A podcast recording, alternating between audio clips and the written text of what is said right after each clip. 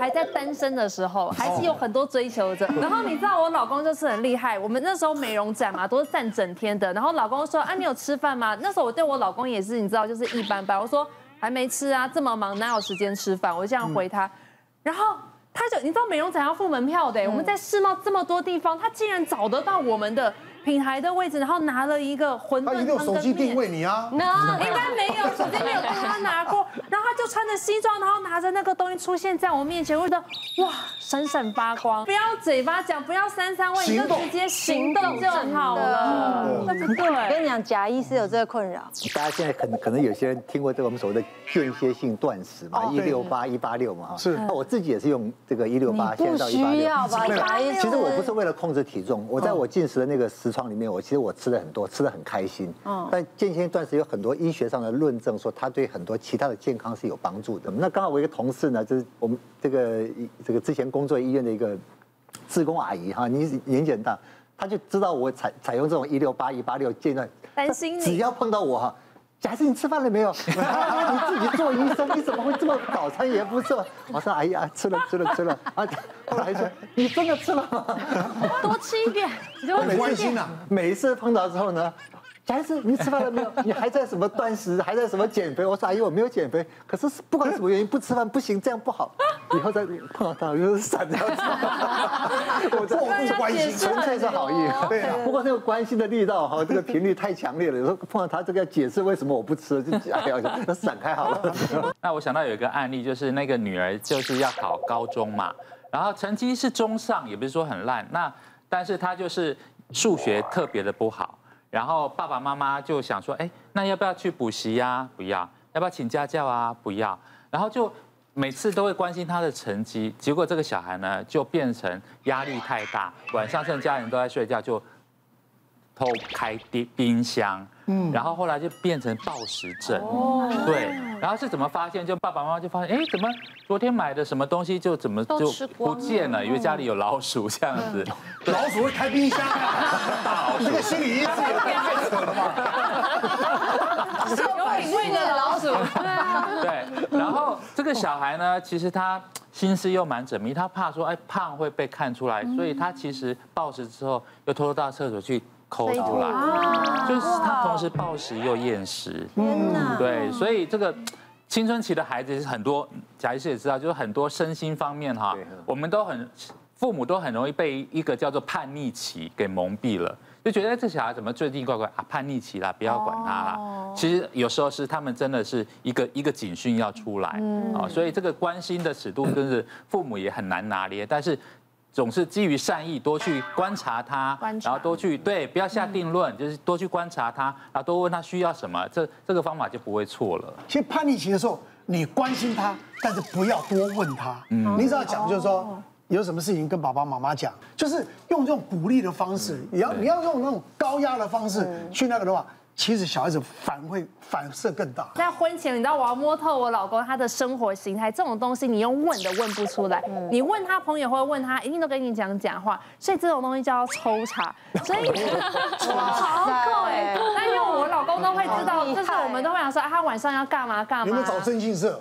当然没有找征信社，他本人就是征信社。抓猴。对。然后你知道，我老公呢跟我在一起没多久之后，他就把驾驶的电话给我，他就跟他的驾驶讲说，他上下班以外的时间，任何以我优先，是驾驶可以被我随时掌控，所以我都可以知道行程。然后呢，有一次我就知道我老公那天要去哪一个餐厅，然后有个什么品酒会。然后我就跟那个那个驾驶说，哎，张先生，你先回去，我去接老板。我就开着我的车，然后就到那个门口，看，我说，哎，九点十分了，就说，我在餐厅外面呢，我已经请张先生就是回去了，我我载你回家。他能不出来吗？出来的时候是一个人还是两个人？你是不是就知道？然后呢？OK，我老公就一个人就上车嘛。当然就是因为品酒会喝的，你知道很忙很忙。然后一上车他就把椅背叫咚咚咚弄啊，他这样子微醺，然后知道很忙很忙。我就知道他这个酒意已经你知道大概八分了，不胜酒力。然后说：“哎，宝贝啊，我叫什么名字？”他说：“什么？我叫什么名字？Erica，哪一个 Erica？Erica 刘，Erica 刘，中文叫什么？刘星兰，潘景轩，你知道？突然间起来，觉得她老公是讲别的女人名字。对，我就这样。乌鸦取一个那么难记的名字。哎，今天怎么没有请精神科医师啊？需要哎。然后你知道，后来呢？你知道，就在国内这样子就是已经 OK 了嘛，就是几次经过考验，趁他喝醉的时候，然后呢，有时候你还要现场的模拟考验，因为呢，我们有一次我们去广州，就是去生生意上的往来跟经销商，然后我们就在那个 KTV 喝到烂醉，KTV 是有知道有女生的那种，那当然我坐在他旁边。那那个 KTV 上面呢，是我们住的饭店。那我跟我老公已经在一起了嘛？你知道已经喝到一个挂掉，然后又在我就是喝酒唱歌的场合出来，我就搂着他，我说林董啊，我在看他会不会反应，你知道他叫我什么 Kenny 啊，还是叫我什么？然后我老公瞬间你知道酒就立马醒来说，宝贝，什么事情？我说谁是你宝贝吗？谁我谁是你宝贝啊？说刘雨欣，别闹了，我真的喝的很多。嗯 男人如果不想被你察觉，他可以掩饰的很好。你干嘛打人家两枪？我们刚刚不需要聊什么啊，吃饭了没这些这种的关心，我已经觉得够烦了。我吃饭了没？我饿就吃嘛。哦，出门有没有带外套？冷我就带嘛。外面下雨有没有带雨伞？我就买嘛。就是这些问题，你差不多已经我不喜欢了。跟我真不喜欢是这一种，你知道超不喜欢。你在哪里呀？我去接你哦。我五分钟到哦。就假装很贴心，可是就是要有 有目的。呀呀呀！监视你。真的，我遇到一个，就是我上次是真的跟朋友去。也分手了吗？那个这样。你 加过几个？受不了了。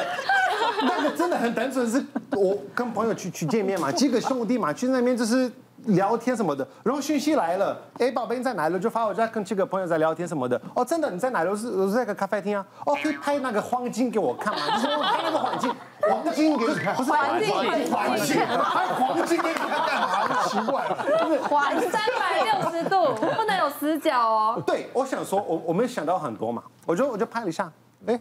可是我朋友带一个妹子嘛，一个女生朋友，然后他看到那个女生，哎，那个女生是谁？就开始一直问那个女生。我在知道，你明明就是不要知道这个咖啡厅多漂亮，你知道知道那个女生是谁？是啊，本来就是。后来我发现他默默的说，干嘛这样子？我跟你讲为什么？我跟你讲，因为巴西跟台湾的，就是交往的出发点本来就是不太一样的。哦。就是因为在台湾久了嘛，常常你们是不太可能跟很熟的朋友。出那个火花比较少，你们会觉得尴尬。认识太久了，太熟了，哦，就不会在一起了。就是不会吃窝边草，不会抢朋友的朋友啦。也也是，或者常常可能就是刚好认识一个人，对这个人有好感，条件不错，但追你，你可能会给他一个机会。这个是巴西是不可能。既虽然我们是比较偏开放的国家，嗯，可是我们如果是要交往，真的 dating，基本上交往的那一位都是我们认识很久的朋友。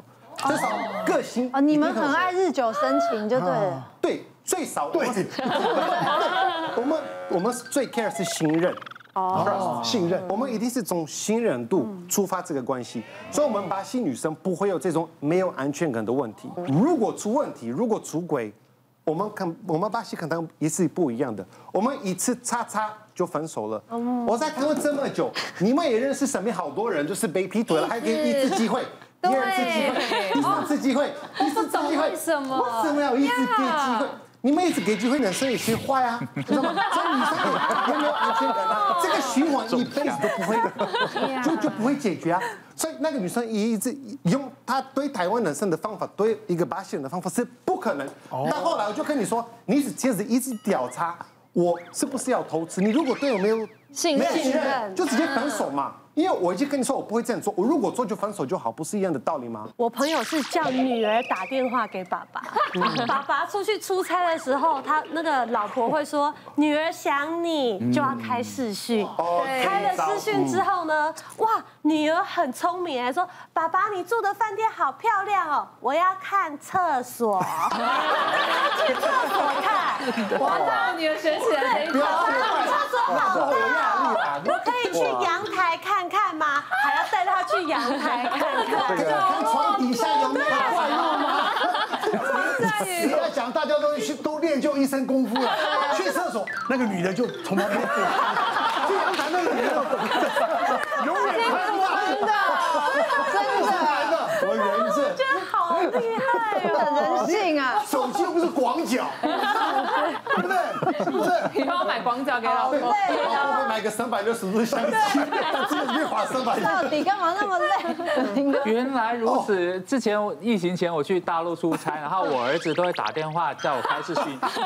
对，他说：“我说你要看什么？”他说：“我要看你的厕所是免治马桶。”原来不是要看免治马桶，原来是妈妈啊。讲到这边，好像大家很容易碰到那种恐怖情人哈。我这边碰到就是说有个个案，他的恐怖情人真的是他的女朋友。